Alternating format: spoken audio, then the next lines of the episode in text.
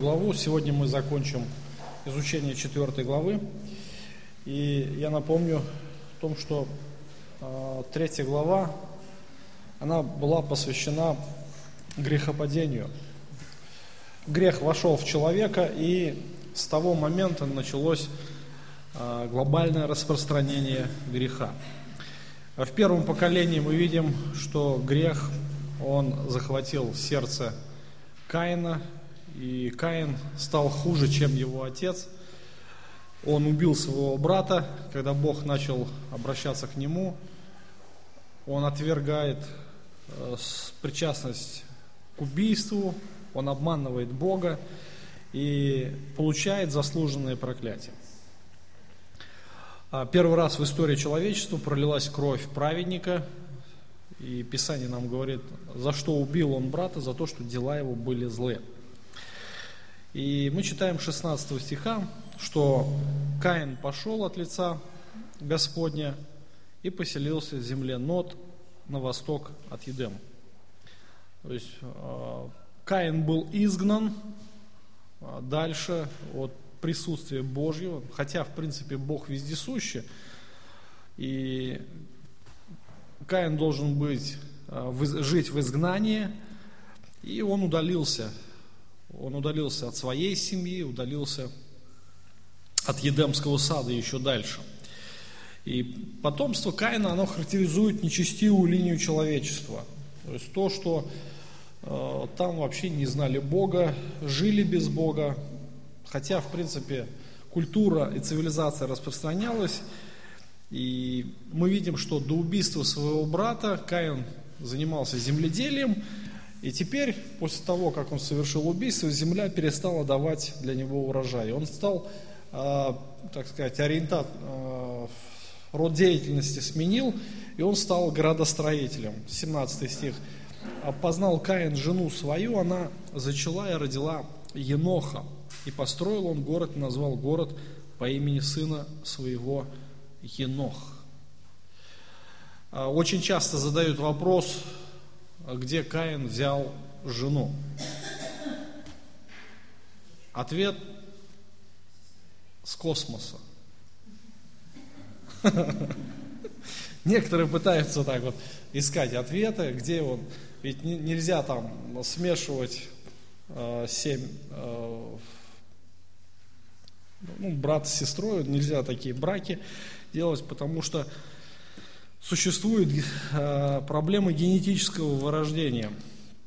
И уже после Моисея такого рода браки были запрещены.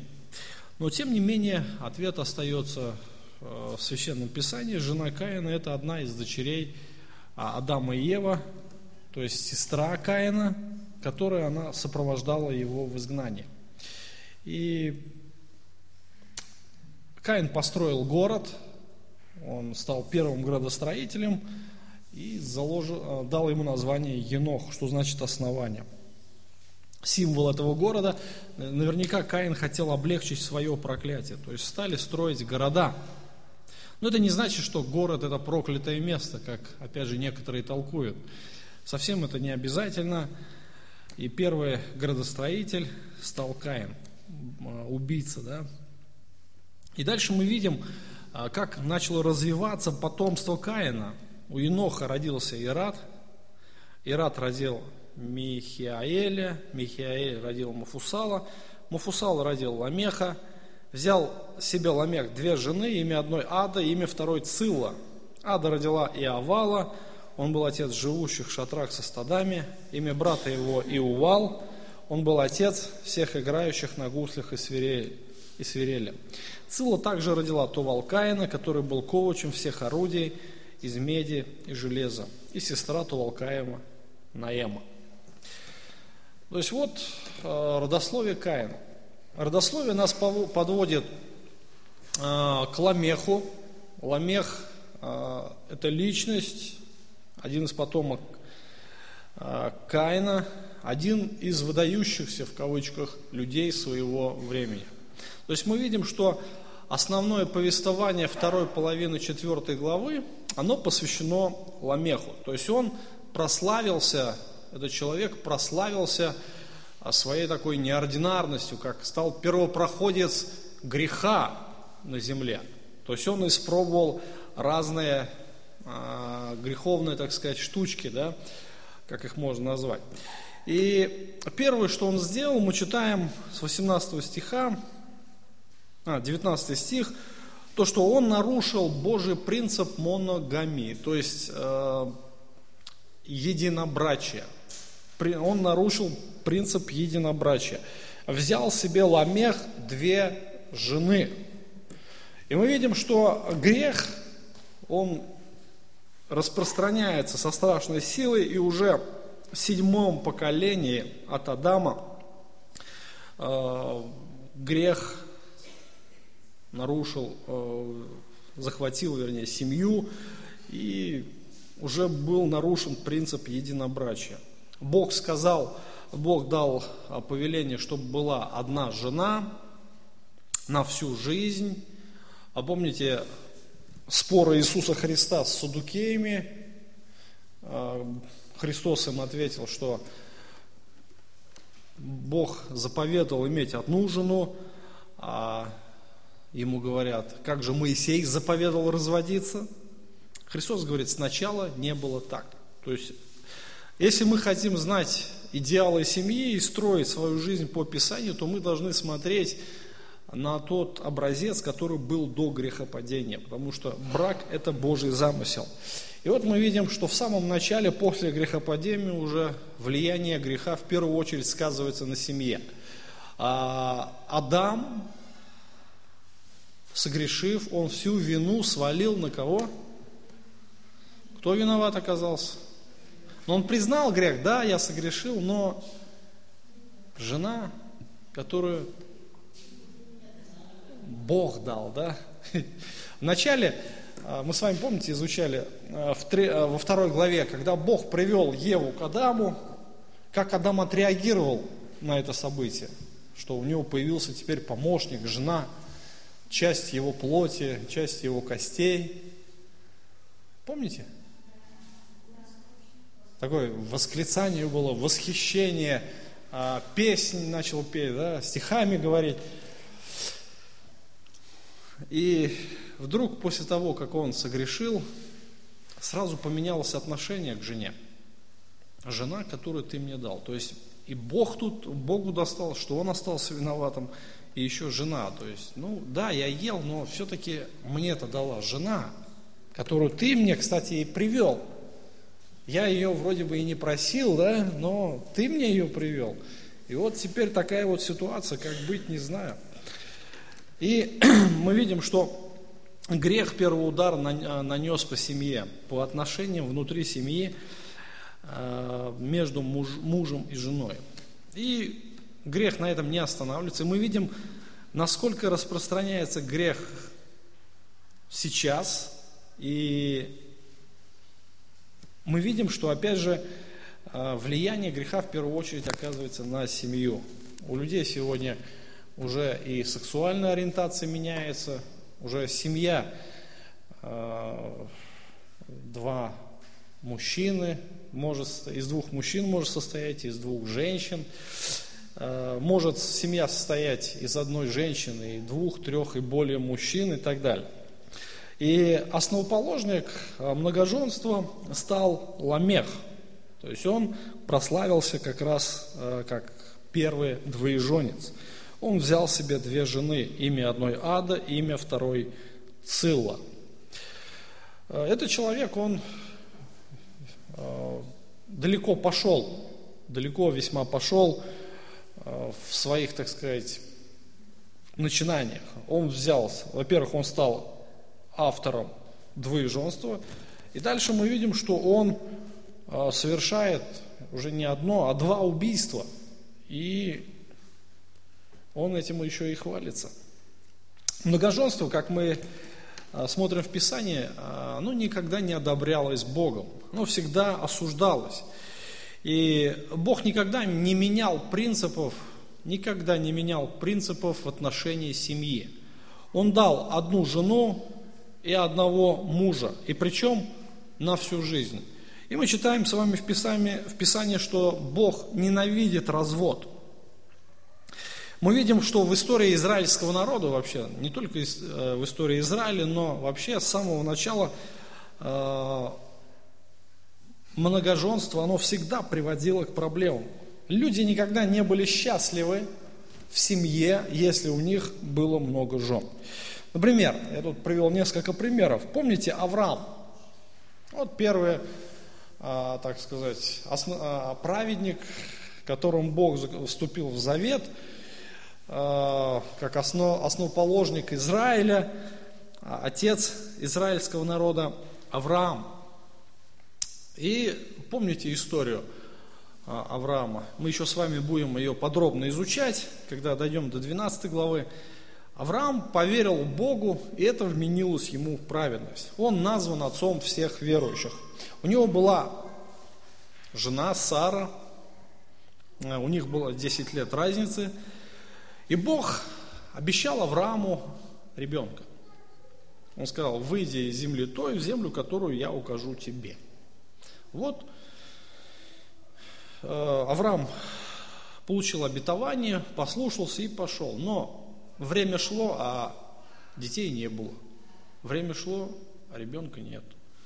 То есть уже прошло 10 лет, 11, 12, и уже все, Сара, она уже, как женщина, она уже не могла иметь детей. И вот они приняли человеческое такое решение. Мы помним, да?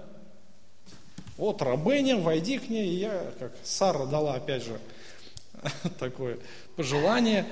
А, ну, желание женщины, закон, что и получилось, но и потом это обернулось проблемой. В принципе, после того, как Агарь, рабыня, забеременела, уже начались в семье, во взаимоотношениях а, Сары и Авраама очень большие проблемы, огромные проблемы. И случилось так, что а, Сара начала просто-напросто морально уничтожать соперницу свою, да, к тому же она еще и была рабыней. И не выдержав этого испытания, она сбежала. Но Господь укрепил ее и заставил вернуться. По, по тому, э, с того времени, как родился Измаил, э, Агарь еще 13 лет жила в семье. И после того, как родился Исаак, то есть опять начались сильнейшие проблемы, опять начались сильнейшие проблемы. То есть и в итоге пришлось Аврааму удалить Агарь от своего присутствия. То есть семейные конфликты а, были очень сильны. Иаков тоже один из а, предков Авраама, потомков, вернее Авраама, внук Авраама. У него, мы знаем, тоже была ситуация не из легких. Он постоянно смучился, скитался всю жизнь, да, он э, то, что обманул отца, это ладно. И потом он, когда пришел э, к своему будущему тестю на работу, устроился, э, тесть тоже его обманул. Тоже по тому же принципу, грех Иакова нашел его же. Помните, как он обманул отца? Притворился старшим братом. И вот тесть его тоже вместо Рахили да, подсунул ему Лию. Получилось вот таким образом. И ему никуда не пришлось, ну, пришлось принять все как есть, и в итоге у него было две жены, две сестры Рахиль и Лия.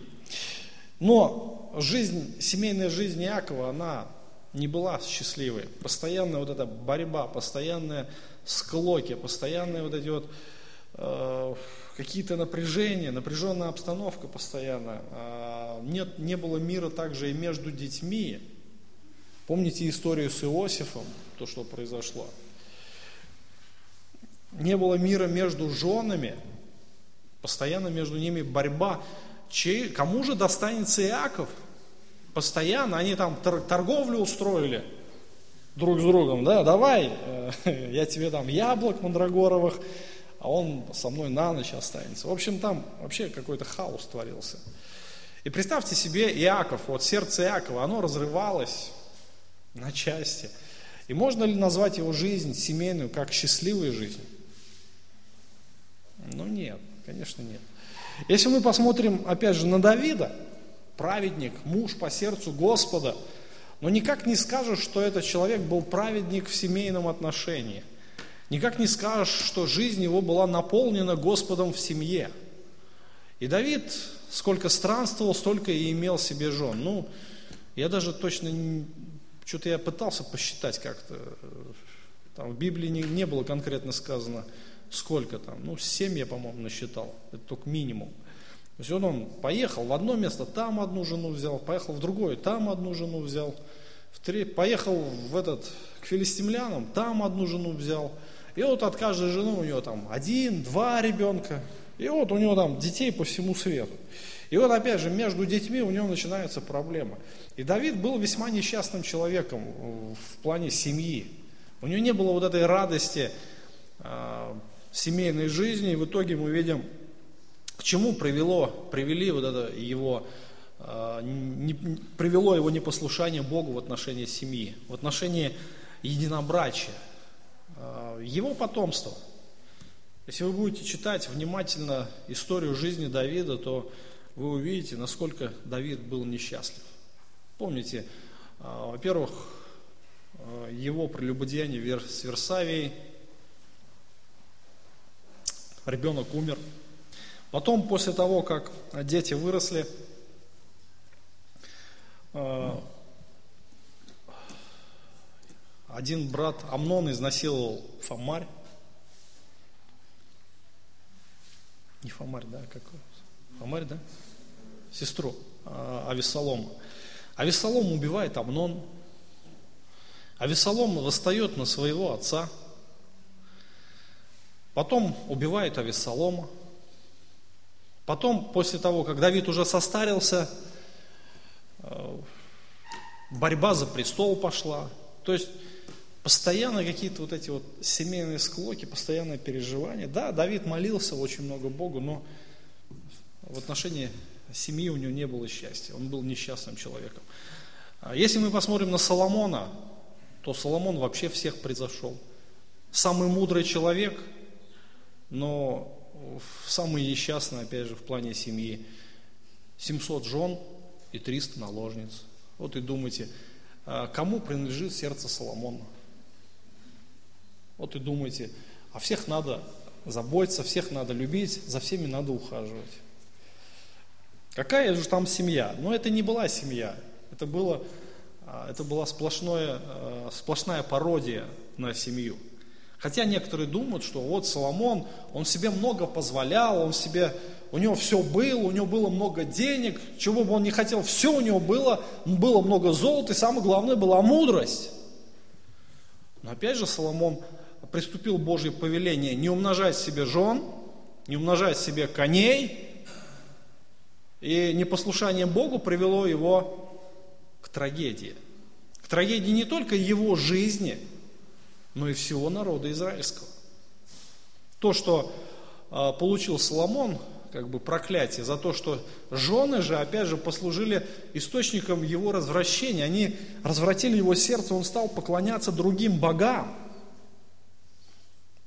И это, в свою, в свою очередь, привело к проклятию всего Израиля. Израиль разделился а, как царство, единое царство из-за греха Соломона. И дальше мы видим, что у царей было очень много жен. Но Писание никогда не одобряло многоженство, и многоженство всегда, всегда приводило к проблемам. Любой грех в отношении семьи, э, сексуальной нечистоты и так далее, он всегда приведет к проблемам. Когда Павел писал о качествах Божьих служителях, он всегда ясно давал понять, что у пастырей и диаконов даже и мысли не должно возникать о многоженстве. Не то, что о многоженстве даже, а прелюбодеянии. Одной жены муж. Буквально а, мужчина одной женщины. То есть посвящен всецело сердцем, телом, душой а, одной только женщине. И служители Божьи а, при помощи Божьей благодати должны показать божественный идеал жизни в семье. То есть вот единый божественный образец. И один из потомков, нечестивых потомков Каина, Ламех, он послужил как бы началом разврата а, начало нарушения положения о а, единобрачии. Далее мы видим, что Каин, цивилизация Каина, она весьма быстро развивалась, и жизнедеятельность, она была весьма такой, знаете, разнообразной. И здесь вот в нескольких стихах Бог нам через Моисея показывает, насколько а, вот это потомство Каина, оно развивалось во всех отношениях. А, дальше, Ада, 20 стих. Ада родила Иавала, он был отец живущих в шатрах со стадами. Иавал, его потомки занялись животноводством. Да? Дальше, имя брату его Иуал, он был отец всех играющих на гуслях и свирели. То есть они делали а, разные музыкальные инструменты и были весьма а, искусны да, в музыке. То есть искусство тоже было на должном уровне. Кто-то скажет, что это были первобытные люди, которые вообще ничего не шарили, тот глубоко заблуждается. Наверное, их уровень был намного выше нашего. Господь вложил это изначально в человека, быть не только э, мастером там в разных делах, но еще э, быть мастером в искусстве. То есть они делали разные музыкальные инструменты. Здесь э, он был отец всех играющих на гуслях и свирелях. То есть тогда уже потопное время были разные музыкальные инструменты, гусли, свирели. То есть это и струнные, здесь показано, да, гусли это струнные, свирели это духовые инструменты. Дальше мы читаем. Цилла также родила а, Туалкаина, который был ковачем всех орудий из меди и железа. А, то Волкаин освоил сталелитейное дело. То есть уже изначально железо было а, в обиходе уже первых людей. И, опять же говорят, ну, проводят раскопки, есть там, по периодам, да, это опять же те, кто придерживается теории эволюции, э, говорят, что металл пришел, ну, открытие сталелитейного дела пришло э, слишком поздно, да, там буквально несколько тысяч лет назад все. А до этого ну, пользовались там каменными инструментами. То есть представляют человека такого, знаете, вышедшего из пещеры, такого сгорбленного, волосатого, который потом стал развиваться вдруг. Писание наоборот показывает, что люди изначально были развиты, но потом стали деградировать. То есть их моральный облик пошел наоборот вниз. И Писание нам здесь однозначно показывает тот факт, что изначально уже, уже люди освоили э, стали литейное дело. То есть все было на должном уровне. Даже э, я бы сказал, что их уровень жизни, он был намного выше, их интеллект был намного выше нашего. Даже вот сейчас а, пытаются там, ну, находят какие-то, там раскопки проводят, находят какие-то вещи, которые умом нельзя дойти. Вот наша современная цивилизация не может объяснить многие вещи, то, что было в древнем мире до потопа. И потом говорят, это, наверное, инопланетяне. Вот глупость какая. Да, почему инопланетяне? Да потому что первобытные люди не могли это изобрести, они тупые были. Это вы тупые. А первобытные люди были нормальные. Они были более совершенны, чем мы. То есть они развивались весьма разносторонне. И вот это повествование, оно показывает цивилизацию Каина. Но, в принципе, в этом нет ничего плохого, чтобы, например, строить города, чтобы разводить скот, чтобы там орудия разные музыкальные изобретать, развиваться в музыке, в пении, в искусстве – а также делать разные э, вещи, которые сегодня мы имеем. Не только трактора и машины, но компьютер. Это неплохо. Но проблема, которая сопровождала весь Каиновый род, была только одна. Какая? Там у вас в конспектах крупным шрифтом я это выделил. Это все было без Бога. Все это было без Бога. И все это делалось не для Его славы. То есть человечество развращалось каждым днем все больше и больше. И по мере э, распространения жизни распространялся и грех.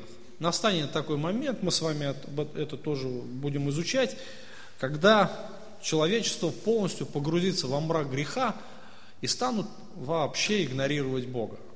Бог скажет, не вечному моему духу быть пренебрегаемым людьми. Пренебрегать это значит игнорировать вообще его присутствие, что он вообще существует, Бог. И Бог уничтожит эту землю потопом. Человечество, оно постепенно, но очень быстро погружалось во тьму разврата и греха. То есть вот а, потомство нечестивого Каина, оно а, развивалось разностороннее, но без Бога. Это было нечестивое, безбожное потомство Каина. Дальше мы читаем э, интересный текст 23 стиха. Э, «И сказал Ламех». Опять же, э, Ламех выделяется здесь на первом плане, выдающаяся личность своего времени, выдающийся нечестивец, можно так сказать. «И сказал Ламех женам своим, Ада и Цила, послушайте голоса моего, жены Ламеховы, внимайте словам моим, я убил мужа в язу мне и отрока в рану мне.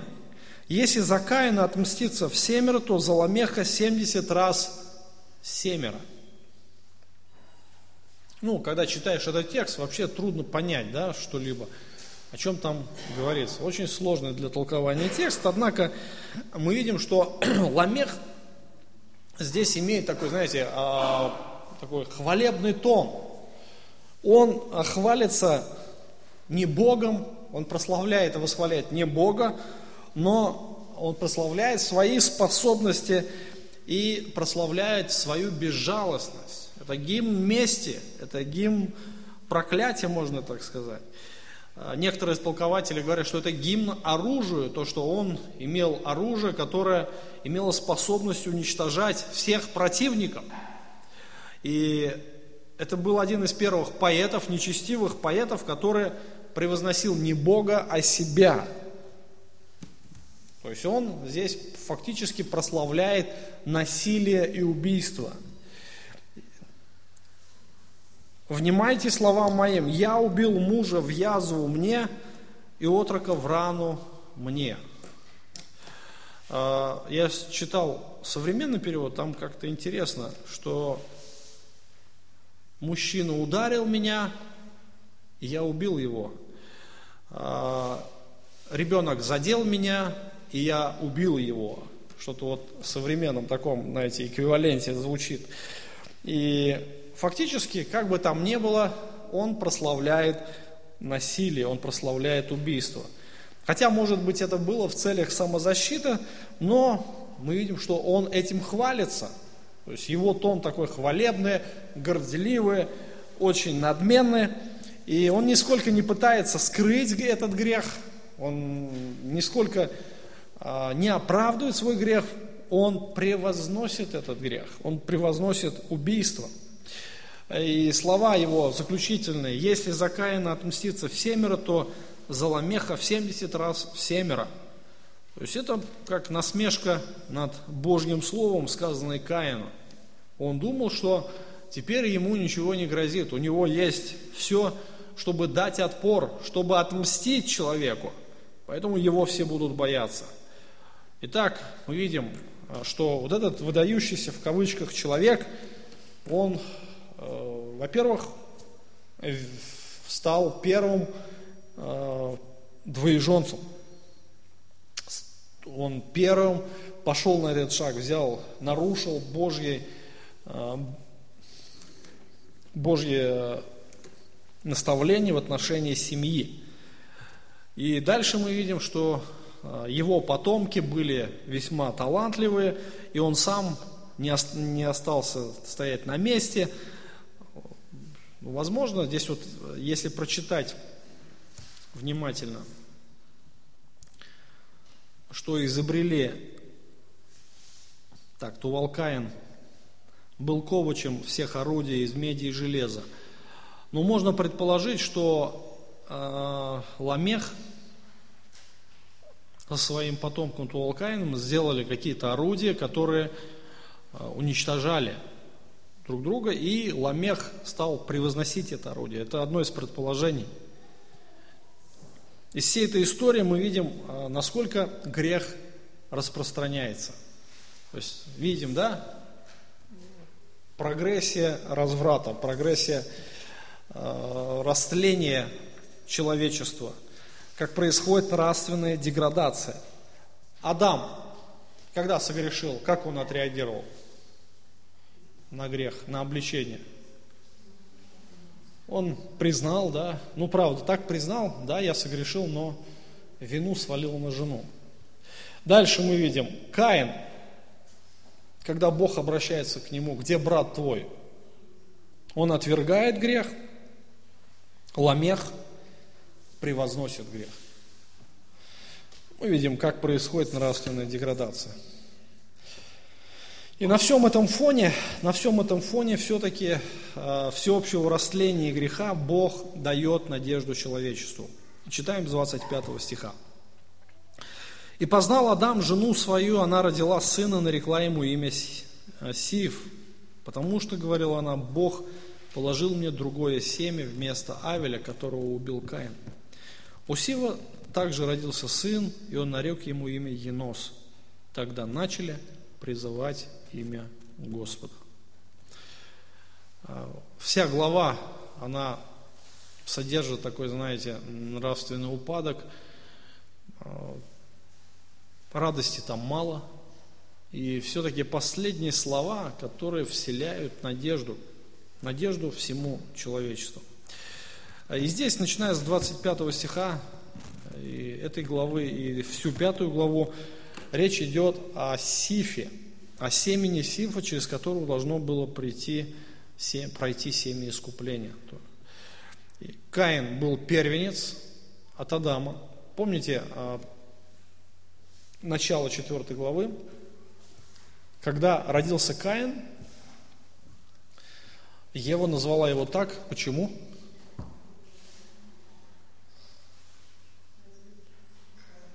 Каин, что значит приобретение. Приобрела я человека от Господа. Какой смысл в это имя вкладывала Ева? исполнение обетования о грядущем искупителе, да? что должен прийти тот, кто поразит змея в голову. Но надежды Евы, они не оправдались. Каин, напротив, стал нечестивым человеком. То есть мы с вами уже разбирали жизнь Каина, и очень ясно там сказано, что дела его были злы. Его мотивы, они были нечестивы, и Бог не принял его жертву. И он а, обличал Каина, говорит, у сердца твоего грех лежит, остановись. Остановись. Но Каин не внял вразумлением Божьим и пошел, а, убил брата своего. То есть первенец Адама и Евы, Каин был проклят Богом. Поэтому а, то семя женщины, оно не, долж, не должно было исполниться в его жизни – то есть на нем бы должно было исполниться только проклятие. Авель, на которого уже рассчитывала Ева, посмотрите, а, Ева в процессе своей жизни, в процессе своей жизни уже не надеялась на Каина. И она уже видела, а, что образ жизни Каина, он не соответствовал образу жизни праведника – она потеряла надежду на Каина, и после того, как родился Авель, она видела, что все-таки а, в нем что-то есть. Такое, знаете, божественное какое-то начало. И мы читаем, что Авель был праведником. Бог принял его жертву, и Ева надеялась на то, что Бог пошлет семя женщин, которые поразит змея в голову через Авеля. Посмотрите внимательно на текст. Когда родился Сиф, потому что, говорила она, Бог положил мне другое семя вместо не Каина, да, вместо Авеля. То есть она надеялась на Авеля. И не только, наверное, она, Адам тоже в этом участвовал. Но их надежды рухнули после того, как Каин убил Авеля. И мы не знаем, прошло сколько времени, мы не знаем, сколько лет было Каину, но тем не менее, э, в то время это было возможно, да, люди жили по 900 лет, Адам прожил 930, и дальше мы читаем так, в следующей главе, что Адаму было 130 лет, когда он родил Сифа. Сколько было лет Каину? Не знаем. Сколько лет они жили в Едемском саду, мы тоже не знаем. То есть из всех этих 130 лет, ну, пускай Каину было там 30-40 лет. То есть до этого момента. Некоторые предполагают, что Адам порядка 100 лет жил в Едемском саду. Но опять же, Писание нам ничего не говорит, мы можем только предположить. Адам познал свою жену, и она родила сына, и нарекла ему имя Сиф. И Бог дал, опять же, милостиво надежду Адаму и Еве через рождение третьего сына Сифа, через которого должно было прийти как раз искупление в Иисусе Христе. И Ева а, намекает неоднозначно, что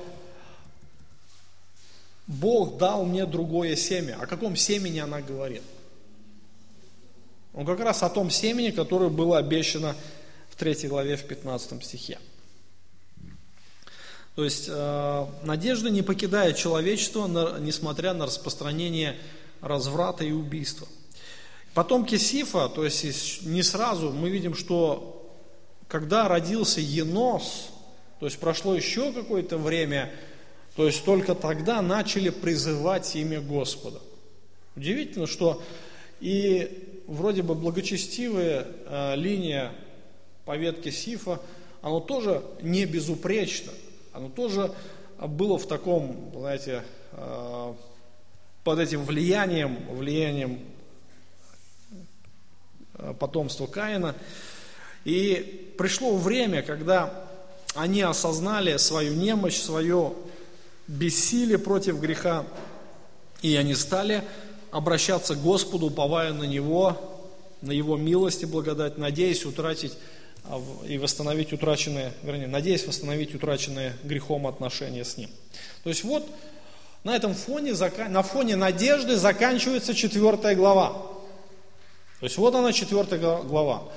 От плохого можно сказать, назвать ее к худшему.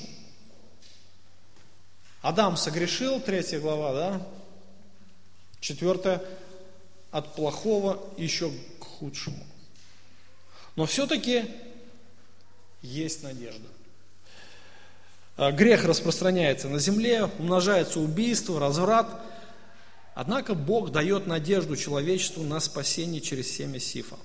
И вот это настроение, которое задано здесь, оно будет доминировать над оставшейся всей частью книги.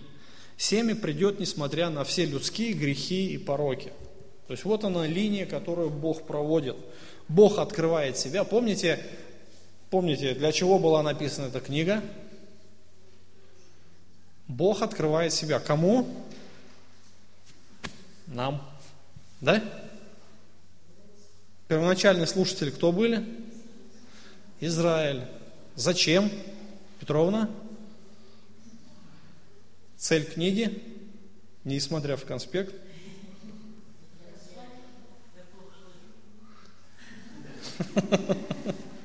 Молодец. Цель книги «Бытие». Ты же знала. Ну зачем Бог дал книгу эту? А да, вот именно письменное откровение. Зачем Бог дал письменное откровение Израилю? Цель книги какая? Вот, правильно. Бог открывает себя. Бог открывает себя, чтобы Израиль не поклонялся другим богам, чтобы они знали своего Бога. И начало, а, Бог показывает здесь, какое было начало. Начало было хорошее, да, в начале. Хорошо было все весьма, но пришли проблемы, которые принес грех. Грехопадение а, принесло очень много проблем в жизни человека. И грех стал распространяться. Знаете, а, многие ученые, сегодня ну, деятели очень много говорят, что ну, если человека воспитывать, если ему создать определенные условия, то он вырастет хорошим. Но мы видим, что в этой истории человечество не становится хорошим. Оно все больше и больше развращается. Потом Бог ограждает все греховное человечество, а, вернее, праведника ограждает от всего нечестивого влияния. Он просто всех уничтожил, оставил только праведников, Ноя и его детей. Тем не менее, грех все-таки не исчез. Прошло какое-то время, люди подняли бунт на Бога, построили Вавилонскую башню. И мы видим сегодня, сегодня наше время, посмотрите, на улице, да, как люди относятся к Богу. Они говорят, его нет. Его нет. Мы не верим в него. Мы не хотим ему покоряться. И с каждым днем разврат, насилие, убийство тоже а, распространяются на земле. То есть человечество лучше не становится. От плохого все идет к худшему. И тот, кто говорит, что человечество развивается, тот глубоко заблуждается. Наоборот, оно деградирует.